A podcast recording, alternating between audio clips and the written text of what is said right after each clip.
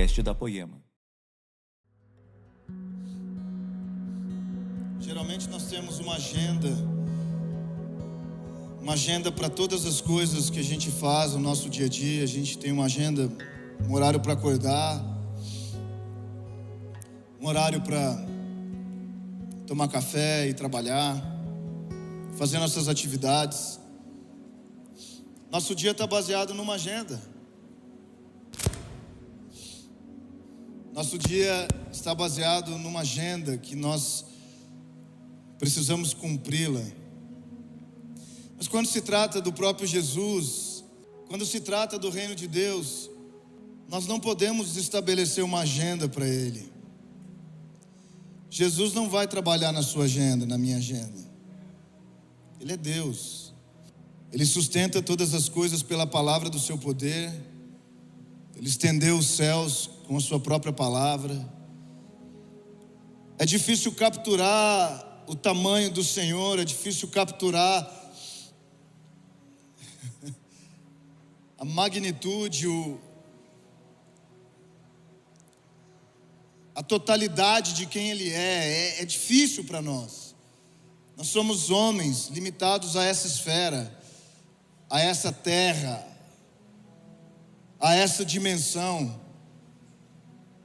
E o Senhor não habita nessa dimensão temporal. Jesus ele habita numa dimensão que é eterna, ela não tem tempo. Essa cronologia que a gente conhece não funciona com ele. Nós lemos que um dia para Deus é como mil anos, mil anos é como um dia. Para Ele o tempo não passa como passa para a gente. Um dia para a gente pode levar uma semana, dependendo do momento de vida. Pode levar 15 dias um dia. Mas o nosso Deus, ele não funciona na nossa agenda. Ele não trabalha com a nossa agenda. É por isso que em momentos como esse, que você saiu numa quarta-feira, que você saiu talvez do seu trabalho ou dos seus afazeres e você veio para cá. Esse para muitos de nós é o finalzinho do dia, né? Claro, a gente já está mais cansado, a gente já está no final da bateria, né? Como celular, você está no final, já está acabando, você já usou muito sua bateria. E aí a gente vem para um momento como esse com uma agenda pré-estabelecida. E aí muitas vezes, por causa de uma agenda que nós pré-estabelecemos, nada acontece. Porque Jesus não vai vir lá de um lugar alto e ele vai se colocar nesse lugar onde ele se conforma com o meu tempo, o seu tempo, com a nossa agenda. Isso jamais faz de Deus egoísta, porque Ele te dá as oito horas do seu dia para você fazer qualquer coisa que você determinou no seu coração. Ter uma profissão, estudar alguma coisa, ter um trabalho, se desenvolver. E eu desejo que você seja muito bem sucedido naquilo que você faz, em nome de Jesus. Mas Ele te deu as oito horas de trabalho, talvez uma hora antes e mais umas duas horas depois. Ele deu para você desenvolver a sua própria vida. Aí nós vamos na quarta-feira, no domingo, algum dia, por uma hora, uma hora e meia, nós estabelecemos um padrão. Ah, isso está demorando demais. Ah, mas cara, que horas que eu preciso sair daqui, meu Deus. E você percebe como para nós é uma fração daquilo que representa a nossa vida, quando na verdade nós deveríamos dar tudo para o nosso Senhor. A questão dos nossos dias, meus amigos, é qual é a sua prioridade? Onde estão as nossas prioridades? Aquilo que você investe mais tempo define as suas prioridades. Aquilo que é a sua prioridade tem o um maior lugar no seu coração. E Jesus não está nos convidando para entrar num quarto e ficar lá por horas e horas e não saber como você vai pagar suas contas, seus boletos no final do mês. Jesus te chamou para você frutificar exatamente onde você está. Alguém tem fé nisso hoje? Jesus te chamou para desenvolver um relacionamento íntimo, profundo, um relacionamento intenso e poderoso exatamente onde você está hoje. Alguém tem fé aqui hoje? Às vezes precisamos, a, a, gente acha que precisa fazer uma grande mudança de curso. A gente acha que precisa fazer uma coisa que é radicalmente diferente da nossa rotina para que Jesus nos encontre. E às vezes, o Senhor vai te pedir isso. Porque Ele quer ser estabelecido na sua vida como uma prioridade do seu coração. Mas na maioria das vezes é só uma questão de saber responder bem a Ele. É muito mais simples do que as nossas fórmulas, é muito mais simples do que os nossos passos, é muito mais simples do que a nossa gestão do tempo. Às vezes é só você dizer no meio do fervor do seu dia, quando você tem 250 mil problemas que não são solucionáveis, dizer: Vem, Jesus. Vem, vem. Vem me visita, vem me toca, vem, muda a minha vida, vem e faça aquilo que só o Senhor pode fazer. Porque Jesus em si mesmo é radicalmente transformador. Alguém crê nisso comigo? Jesus em si mesmo, só o fato de ser quem Ele é, Ele é radicalmente transformador. É impossível você estar perto de Jesus e não mudar de vida. Mas Guilherme, eu ando com Jesus e minha vida não tem mudado. Vá para mais perto ainda. Eu preciso repetir isso, acho que ninguém entendeu. Guilherme, eu ando com Jesus há 10 anos. Guilherme, eu ando com Jesus há 5 anos. Guilherme, eu já fui livre de vários pecados. Guilherme, eu tenho vivido uma vida que considero boa com Deus. Então eu digo, viva uma melhor ainda. Então eu digo, vá mais para perto ainda, se você já está próximo. Nós nunca estamos suficiente próximos de Jesus. Porque não chegou o tempo ainda de habitarmos completamente com Ele, como ele viu a Nova Jerusalém, Apocalipse capítulo 21. Quando ele vê essa cidade composta por mim e por você no futuro, essa cidade está no futuro, ela não está aqui hoje. Mas essa cidade é uma noiva adornada, é o povo de Deus que foi preparado. Quem é o povo de Deus? Qualquer um que se chama pelo nome de Jesus. Esse povo preparado, esse povo refinado, esse povo moldado, segundo o caráter dele, se torna a noiva de Cristo. E João vê a mim, vê a você, ele vê a nós, em Apocalipse capítulo 21, habitando, dizendo que o tabernáculo de Deus agora é completamente com os homens. Mas não chegou esse tempo ainda, é o futuro. E eu creio no nosso futuro.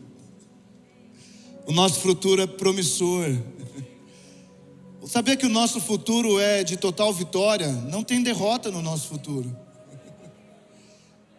Você tem perdas ao longo da vida, mas não há derrota no seu futuro. Você vence no final, você ganha. A batalha é ganha no final. E sabe por que, que ela é ganha? Porque se dependesse de mim ou de você, talvez falharíamos. Mas como depende completamente de Jesus, ele vai vencer no final. E ele vence comigo e com você. Nós fazemos parte do plano vencedor de Cristo Jesus.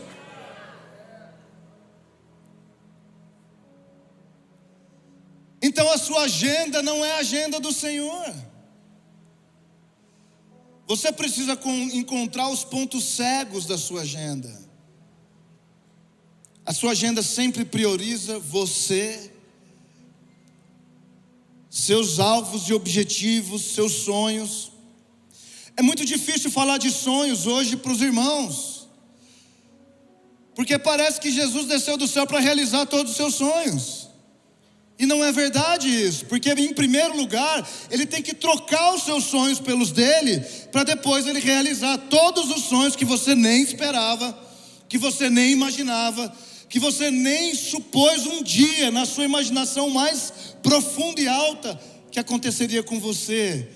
Mas quando Ele planta os sonhos dele no seu coração, você vê quão bom, quão melhores, quão mais altos, quão mais nobres eles eram e te colocam num lugar muito melhor do que o que você imaginou para si mesmo. É por isso que Ele é Deus. É por isso que Ele é Deus. Se você é Deus de si mesmo, você não precisa de Deus. Mas você falha, você é ser humano, você foi criado com limitações, eu e você fomos. Mas em Cristo Jesus, eu posso todas as coisas, naquele que me fortalece. E Paulo ainda diz: porque eu sei viver com muito ou com pouco, é isso que ele está dizendo. O assunto de tudo posso é isso. O assunto não é vou fazer o que eu acho que eu devo fazer, tudo que eu quero fazer. Ele diz: Eu tudo posso naquele que me fortalece, porque se eu tiver falta, eu posso tudo nele ser sustentado. Se eu tiver abundância, eu tenho abundância e posso tudo nele, porque tenho abundância.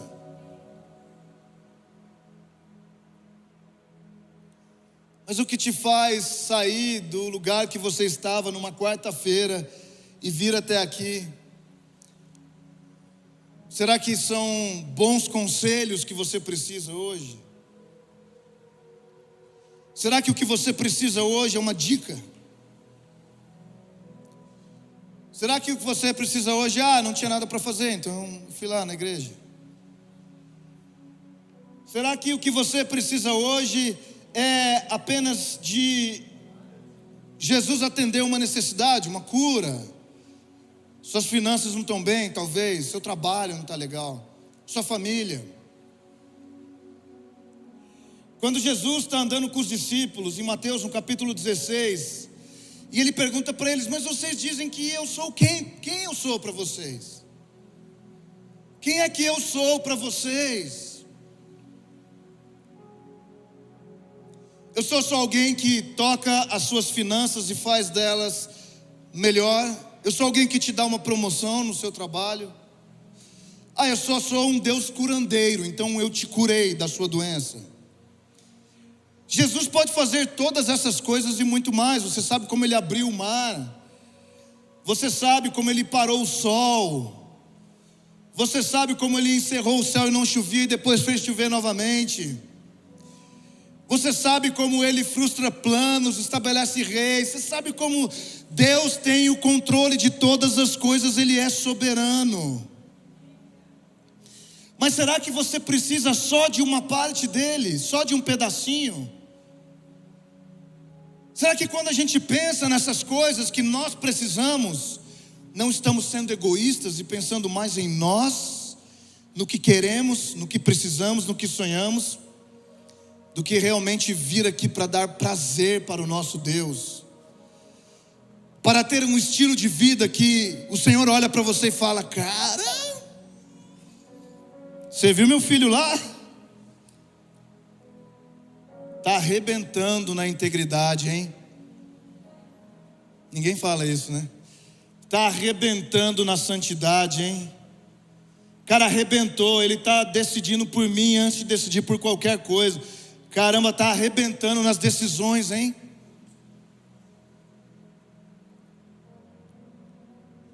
Mas às vezes, porque nós estamos num tempo onde tem um duelo daquilo que é popular contra o que é verdadeiro, às vezes nós escolhemos por aquilo que é popular. Mas, meus amigos cristãos, que eu amo de todo o meu coração, irmãs e irmãos, se você vê a massa correndo para um lado, eu te encorajo, corre para o lado oposto. Vaza para o lado oposto, sai. Se é para a direita, vai para a esquerda. Se é para frente, vai para trás. Sai, vaza. Porque ou nós estamos seguindo o Rei da Glória e estamos indo na direção dele, ou estamos perdidos como cegos que não vão para lugar nenhum. E o que é verdadeiro é ancião. Eu quero repetir isso de novo para você. O que é verdadeiro é ancião, é uma verdade antiga. As verdades do Senhor, essa palavra de Gênesis e Apocalipse, nunca fica velha. Vocês sabem aqui que eu amo as Escrituras, que eu amo abrir essa Bíblia e eu quero dizer para você que não importa, agora olhando para homens que andam com Deus há 20, 30, 40, 50 anos, eu nunca vi um homem falar, cara, eu cheguei em algum lugar, eu sei tudo, eu encontrei todas as respostas. Porque apesar dessa palavra ser anciã, ou seja, ela é de eternidade em eternidade, Deus estava lá no passado. Ele continua aqui no presente e Ele está também no futuro. Essa é a dimensão que eu e você não vivemos nela. Mas apesar dessa verdade ser anciã, ela também é uma verdade presente para o dia de hoje. Então ela não é popular, mas ela é verdadeira ela não é popular. Pessoas hoje querem achar o melhor jeito de pregar, o melhor jeito de comunicar, porque a cultura tem que ser assim, as pessoas não entendem mais essas palavras, tem que ajustar as palavras. Cuidado, para você não trocar uma hora o ajuste de santidade por pecado. E aí você diz: não, pecado é bom. Não, mas era santidade. Não, mas é pecado. Não, não sei mais que palavra é. Cuidado para a gente se conformar demais com o mundo presente hoje e esquecer que o nosso Deus, Ele também era Deus de Abraão, de Isaac, de Jacó, de José, Ele é o Deus de Moisés, Ele é o Deus do, de Josué, Ele é o Deus de Davi, de Samuel, Ele é o Deus de Isaías, Jeremias, Ezequiel, Sofonias, Abacuque, Ele é o Deus de Mateus, Marcos, Lucas, de João. Ele é o Deus de Pedro. Ele é o Deus de André, de Felipe. Ele é o Deus de Paulo. Ele é o seu Deus. Ele é o seu Deus. Ele é o meu Deus, Ele é o nosso Deus. Mas quando trocamos o que é verdadeiro por o que é aquilo que é popular, não conhecemos Jesus completamente. Conhecemos parcialmente, Pedro o conheceu completamente. Quando Jesus pergunta: "Vocês então dizem que sou quem?" Você já sabe a resposta. Pedro diz: Tu és o Cristo. Diga comigo, tu és o Cristo. Tu és o Cristo. O Filho do Deus vivo, tu és o Cristo. O enviado, o ungido, o unigênito, mas também o primogênito. Tu és o único capaz de poder nos libertar completamente não tocar numa área apenas, não tocar numa outra área, não tocar apenas nas finanças, ou no corpo físico, ou na família, ou no trabalho, na empresa, ou na política, ou na economia, ou. Jesus não está reduzido a nenhuma dessas esferas da vida humana, mas ele tem a totalidade de filho como Cristo. Porque o que Jesus veio fazer nessa terra é te libertar. Ele veio nos fazer livres, ele veio nos salvar da morte, isso é libertar. Ele veio nos salvar dos vícios, isso é libertar. Ele veio nos salvar daquilo que nos levava para a corrupção total e completa, isso é libertar. Mas ele também veio libertar a gente a mim, a você, de nós mesmos. Ele veio nos libertar de nós mesmos. Porque a religião diz: o problema está nos outros, está no seu irmão. O problema está no pastor, o problema está no governo, o problema está na economia, o problema está nos impostos, o problema está na minha cidade, o problema está na minha família, está na minha esposa, está nos meus pais que não me criaram bem Tá no meus, sabe, eu tenho maldições hereditárias, tem muita coisa que acontece na minha casa, você não sabe um pedaço disso. Meus amigos, Jesus veio te libertar, me libertar, nos fazer livres. Mas o que nos faz definitivamente livres não é o Cristo curandeiro, não é o Cristo conselheiro apenas, não é o Cristo que dá umas boas dicas, não é o Jesus que ele é um consultor em alguma área da nossa vida. O Jesus que nos dá liberdade total é o ungido, o Cristo, porque Cristo significa no original ungido. Então, o Senhor que você conhece é o Senhor Jesus ungido. Diga isso comigo, o Senhor Jesus ungido. Ele é ungido. E o propósito da unção, Isaías capítulo 10, no verso 27, diz que acontecerá naquele dia que o peso será tirado do seu ombro. Uma promessa.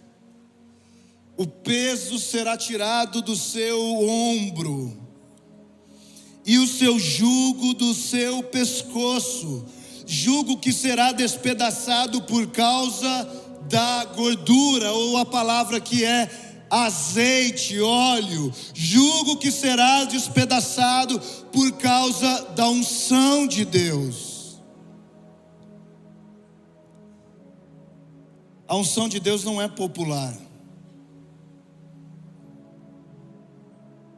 Porque vocês deveriam estar babando atrás da unção de Deus.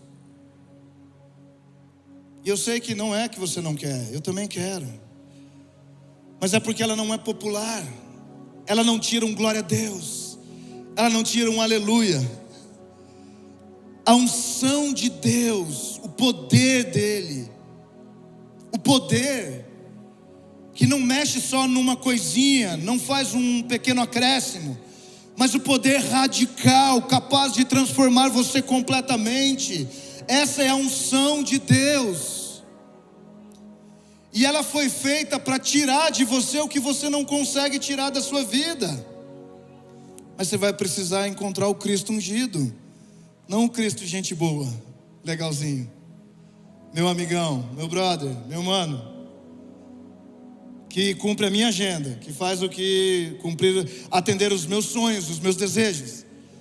Que eu sempre vou orar para ele, eu estou sempre pedindo coisas para ele. Aquela revelação de Pedro, Jesus diz: Não foi carne nem sangue que te deu, você recebeu do alto, foi o meu Pai Celestial que te deu essa revelação. É isso, Pedro. Eu vim aqui para tirar o jugo que você não consegue, não importa o quanto você ore, não importa o quanto você jejue, não importa o quanto você vai na igreja. Pedro, tem coisas que não tem como, não é por fazer mais, tem coisas é que é por se render mais à minha presença e a qualidade de ungido que eu carrego em mim mesmo. É isso, Pedro. Você vai ter que vir até mim. Você vai ter que se achegar a mim. Você não vai poder ligar para o seu irmão, porque a unção não vem do seu irmão, a unção vem de mim. Eu sou o Cristo, eu sou ungido. Você não vai poder chegar para o seu pastor e falar um monte de coisa e sentir automaticamente que aquilo foi retirado da sua vida. Eu amo o meu pastor, eu amo o, o corpo de Cristo e como nós vivemos em relacionamento com a autoridade espiritual. Isso é precioso e poderoso demais. Mas, meus amigos, só o Cristo pode arrancar os pesos que estão na sua vida, no seu ombro, no seu pescoço esses que nada pode retirar, Ele pode. Agora, 1 João capítulo 2, verso 20, fala uma coisa sobre cristãos. Porque se o Cristo é ungido, cristãos são. Não, vocês estão com fé, não, gente. Vou ver aqui desse lado. Se o Cristo, o nome é ungido, Cristo é a palavra no original ungido, Cristos. Se o Cristo é ungido, cristão então é ungido. Faltaram a aula de matemática.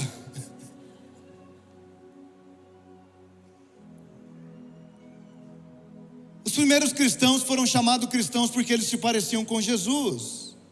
Mas 1 João capítulo 2, verso 20 diz: E vós tendes a unção do santo. Ah, vós, você, eu, você temos. Olha para o irmão que está do seu lado e fala: Você é ungido. Você é ungido. Agora diz para você mesmo: Eu sou ungido. Eu sou ungido. Impõe mãos sobre você. Fala: É hoje que eu vou ser ungido.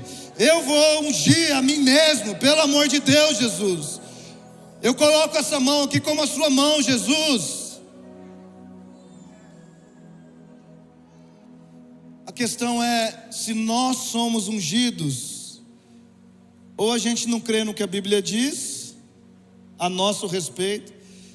Se alguém fala para você, você vai ficar milionário, alguém vai se encher de fé, especialmente se for uma palavra pseudo-profética. Alguém vai ficar cheio de fé. Nossa, Deus está falando. Eu vou, eu, vou, eu, vou, eu vou ficar rico, eu vou ficar milionário. Mas se alguém chega para você e falar, cara, Deus vai derramar uma unção muito poderosa sobre a sua vida. Você, Oi? Porque é muito popular ganhar dinheiro, mas não é popular receber a unção de Deus. Vamos lá, alguém. É muito popular qualquer coisa que acrescente a sua vida, que apareça mais, que exteriormente te dê mais recursos e benefícios. E eu quero dizer para você que a unção de Deus tem esse poder, mas ela não vem na sua vida para isso. A unção de Deus tem um propósito, e o propósito é despedaçar o jugo. O propósito é retirar da sua vida aquilo que não foi colocado por você em si mesmo. Meus amigos, quando nós recebemos Jesus, começamos a andar com Ele, nos, vamos nos separando daquilo que é cultura desse mundo, que não tem nada a ver com o reino de Deus, vamos chegando mais perto dEle. O Espírito de Deus dentro de nós vai revelando umas coisas que estão erradas, que a gente tem que largar, tirar, abandonar. Nós vamos vivendo essa vida e ela vai crescendo em intensidade, ela vai aumentando em intensidade. Você vai se tornando alguém mais amigo de Jesus, e mais amigo ainda, e mais amigo ainda, e mais amigo ainda. E quanto mais próximo de Jesus você fica, mais inimigos você começa a ter. Agora, os seus inimigos não são pessoas, não entenda isso errado. Os seus inimigos não são gente, não são pessoas. Paulo entende quem são os nossos inimigos, em Efésios 6 ele revela, ele diz que a nossa luta não é contra a carne nem contra o sangue, mas contra principados e potestades, ele está dizendo autoridades e poderes que eles estão nas regiões celestiais, eles são dominadores das trevas, do mundo tenebroso, são espíritos do mal, e eles existem. Mas você não precisa temer, porque você tem o sangue de Jesus. Agora, muitas vezes você está carregando um jugo, um peso, que não foi você que colocou sobre a sua vida. Às vezes você está carregando o peso, o jugo da expectativa de pessoas. Às vezes você carrega um jugo, um peso familiar, que foi colocado sobre você durante tantos anos que você não consegue se livrar daquilo, você só se vê daquele jeito. Às vezes você está carregando um peso, um jugo, de querer atender toda a expectativa dos seus amigos, da roda que você quer fazer parte. Então você vai se posturando como alguém que você realmente não é, porque você está preso na expectativa das pessoas. Às vezes estamos presos nas ideias de cultura que nós temos nesse tempo, no que é popular, no que todo mundo vai olhar para você e vai aplaudir. Meu amigo, Jesus não foi aplaudido, ele foi crucificado, ele foi morto, foi espancado ele foi morto. Então nós não podemos atender à expectativa de outro a não ser do próprio Deus. E precisamos conhecer qual é a expectativa que Jesus tem de nós. Como em João no capítulo 6, no verso 63, quando ele diz: Esse discurso está muito duro, vocês não querem ir embora também? Porque Jesus disse para discípulos, Ele disse: Vocês precisam comer da minha carne e do meu sangue. Mas eles disseram: Meu Deus, o que, que é isso? Comer da sua carne, do seu sangue? Como assim? Devia ser uma loucura. Não sei se eu e você estivéssemos lá naquele lugar, Jesus falasse: Cara, você deveria comer minha carne e beber do meu sangue. Você fala: Oi? Quando? Às vezes é assim, quando Jesus fala uma coisa para gente. Você fala: Oi, mas como assim, Jesus? Estou aqui há tantos anos, vivo assim, dessa maneira há tanto tempo. Como assim, Jesus, tenho sucesso no que faço? Como assim? Então, essa mensagem que Jesus tem, a voz dele, que muitas vezes é de um pai que abraça, nós muitas vezes não reconhecemos quando ele é um Deus que julga também. Falamos, isso não é de Deus, não, isso é do inimigo. E aí nós colocamos expectativa na nossa própria maneira de entender as coisas.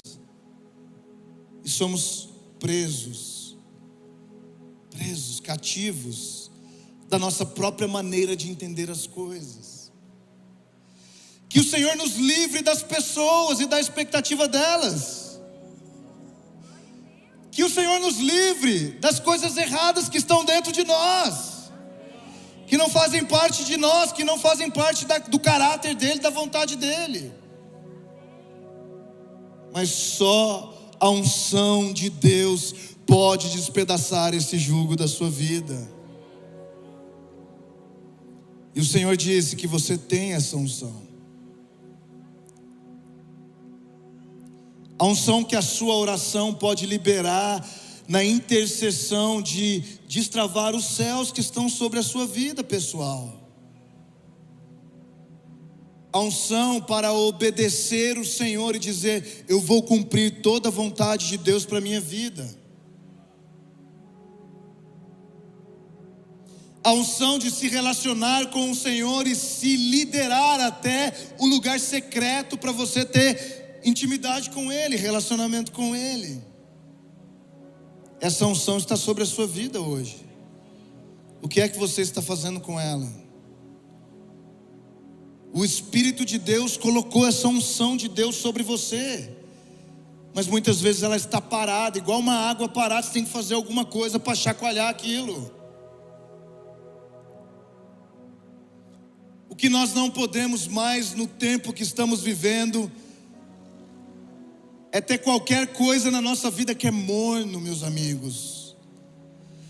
Qualquer coisa que é parcial eu amo muito essa verdade anciã aqui, deixa eu achar que diz, finalmente, Filipenses 4,8, finalmente, irmãos, tudo que for verdadeiro, tudo que for nobre, tudo que for correto, tudo que for puro, olha aqui o padrão para nós, tudo que for amável, tudo que for de boa fama, se houver algo de excelente ou digno de louvor, pensem nessas coisas. Aqui está a unção da sua vida. Pense nessas coisas. Puro, verdadeiro, nobre, de boa fama. Fuja das corrupções.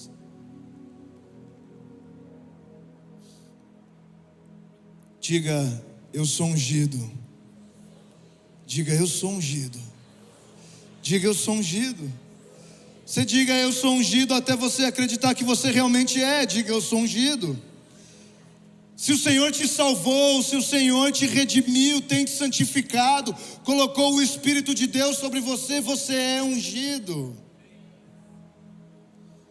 Agora, Êxodo capítulo 30 nos revela características dessa unção. Essa unção, ela representada pelo óleo, o óleo, o azeite, que estava lá no templo de Deus, o primeiro templo de Deus da história. Ele era composto por mirra, e mirra fala de coisas amargas. Viver a vida com Jesus nem sempre é doce. Nós temos essa ideia fantasiosa, romântica.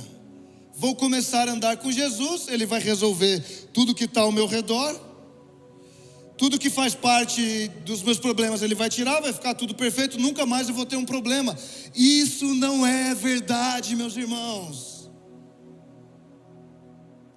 Jesus disse: No mundo tereis aflições, já está prometido, nós vamos ter aflições.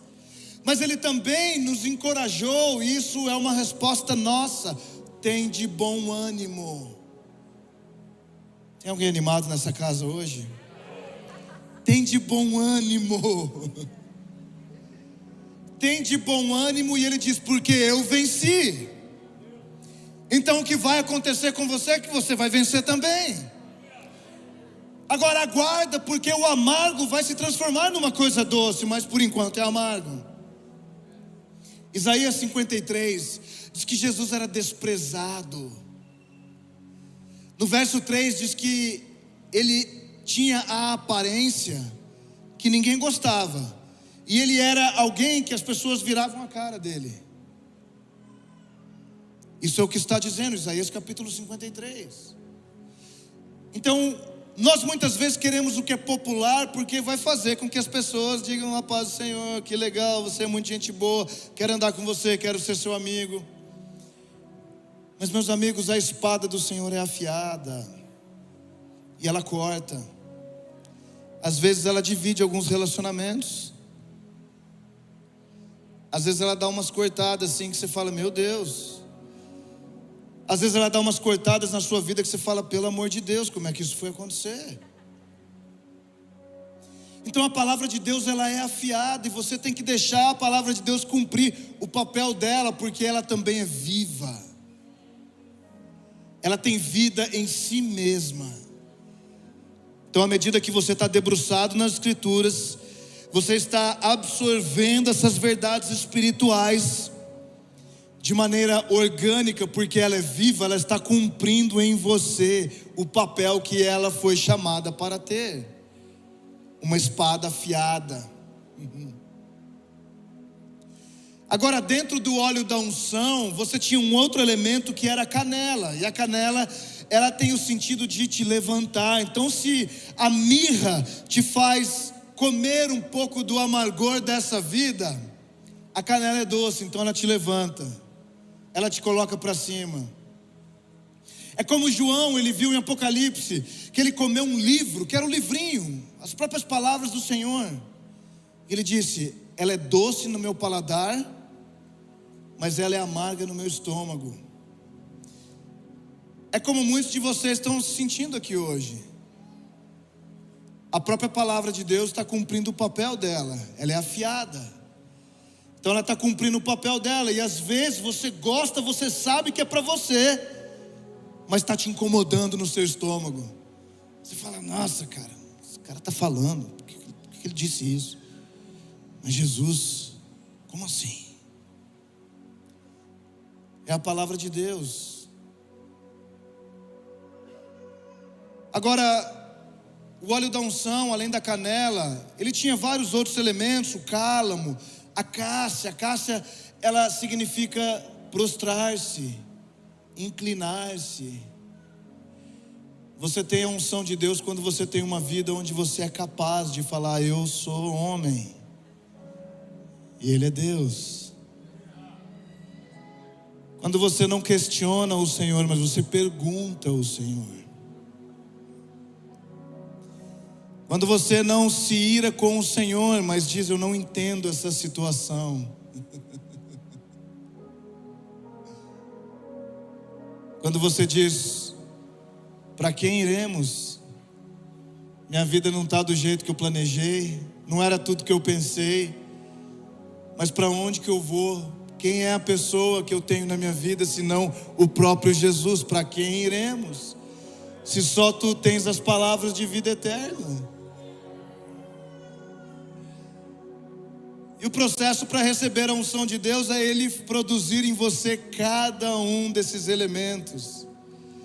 Quando no final, o último elemento são azeitonas, olivas, batidas, prensadas, amassadas. Quantas vezes somos amassados nessa vida, prensados, nos sentimos num lugar que falamos, Jesus, eu vou explodir, eu estou igual uma panela de pressão. Se acontecer alguma coisa aqui, mais ou menos eu vou estourar para cima. Faça alguma coisa, Senhor, pelo amor de Deus. Essas pressões, essa oliva batida, essa unção que está sobre a sua vida, e eu quero te dar linguagem para essa unção hoje para você entender que você não está longe dela, mas você está perto dela. Porque essas situações que acontecem na sua vida estão produzindo mais unção, está produzindo mais óleo. É exatamente no cálice que nós bebemos, na cruz que nós carregamos, no próprio Getsemane pessoal de cada um de nós que nós recebemos mais dessa unção. Meus amigos, a vida com Jesus é uma vida de sacrifícios, eu não posso mentir para você. Mas não são sacrifícios que fazem com que você perca. Porque a própria palavra de Deus garante que quando você dá, vai te ser devolvida uma medida recalcada, sacudida, transbordante. E eu não estou falando de dinheiro. Porque se você for um bom profissional, muito disciplinado e com bastante foco e disciplina, você vai ganhar dinheiro. Jesus não veio nessa terra para te dar mais dinheiro. Em Mateus 6 ele trata isso de maneira muito simples. Essas são coisas acrescentadas, eu acrescento na sua vida, não precisa ficar buscando elas. Mas o que Jesus veio fazer nessa terra foi te fazer livre, me fazer livres, nos fazer completamente livres.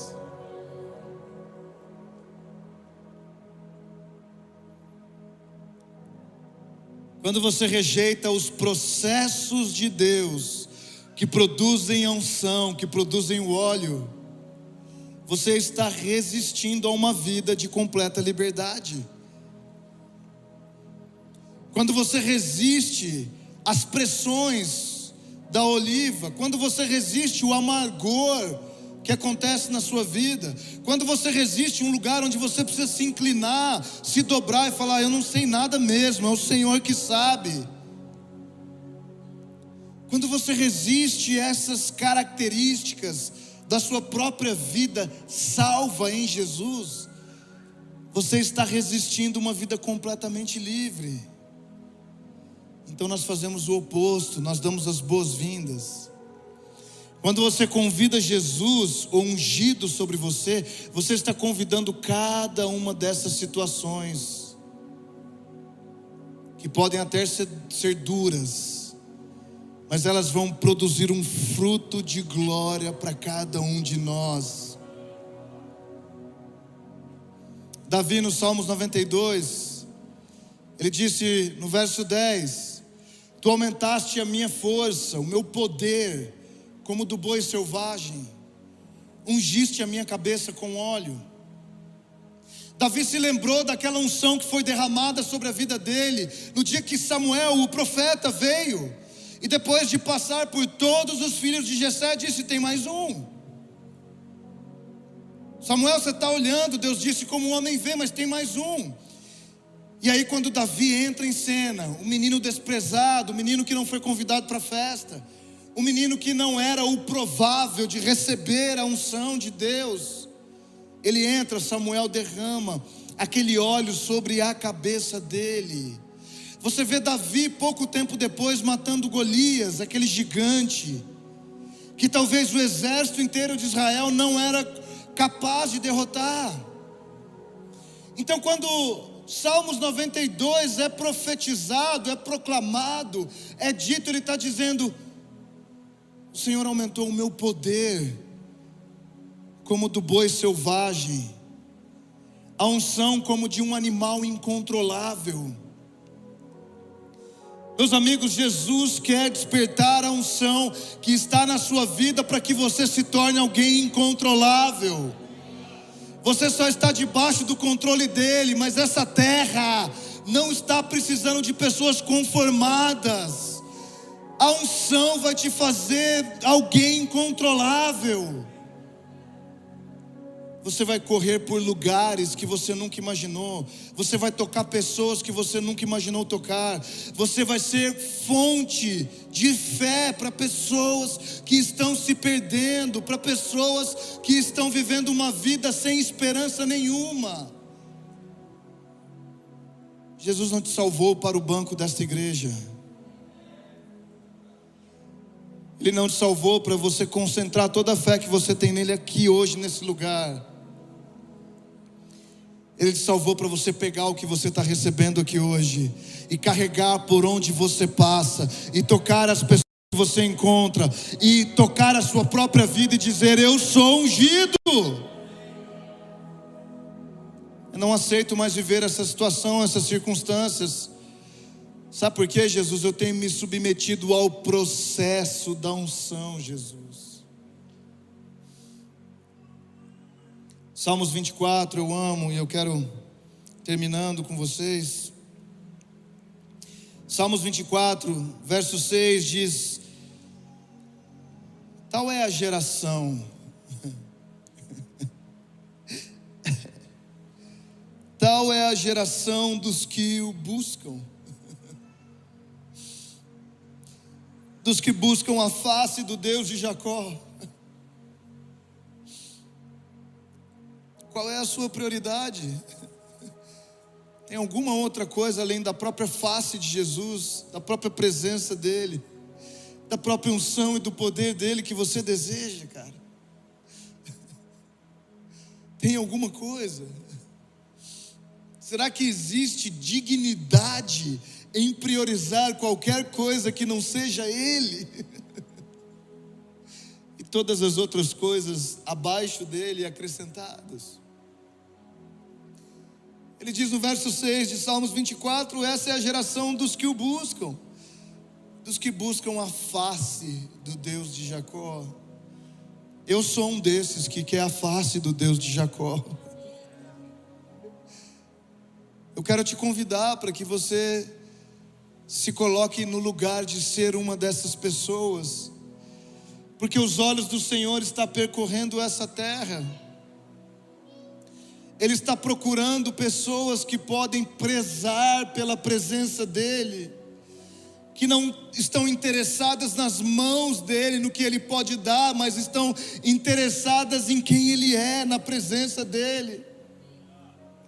No verso 7, ele diz: Levantai, ó portas, as vossas cabeças, é isso que a unção faz, ela coloca o seu rosto para o alto ela te faz olhar para cima, olha a revelação que ele tem a respeito de nós. Levantai, ó portas, as vossas cabeças, levantai vós, ó portais eternos, para que entre o Rei da Glória.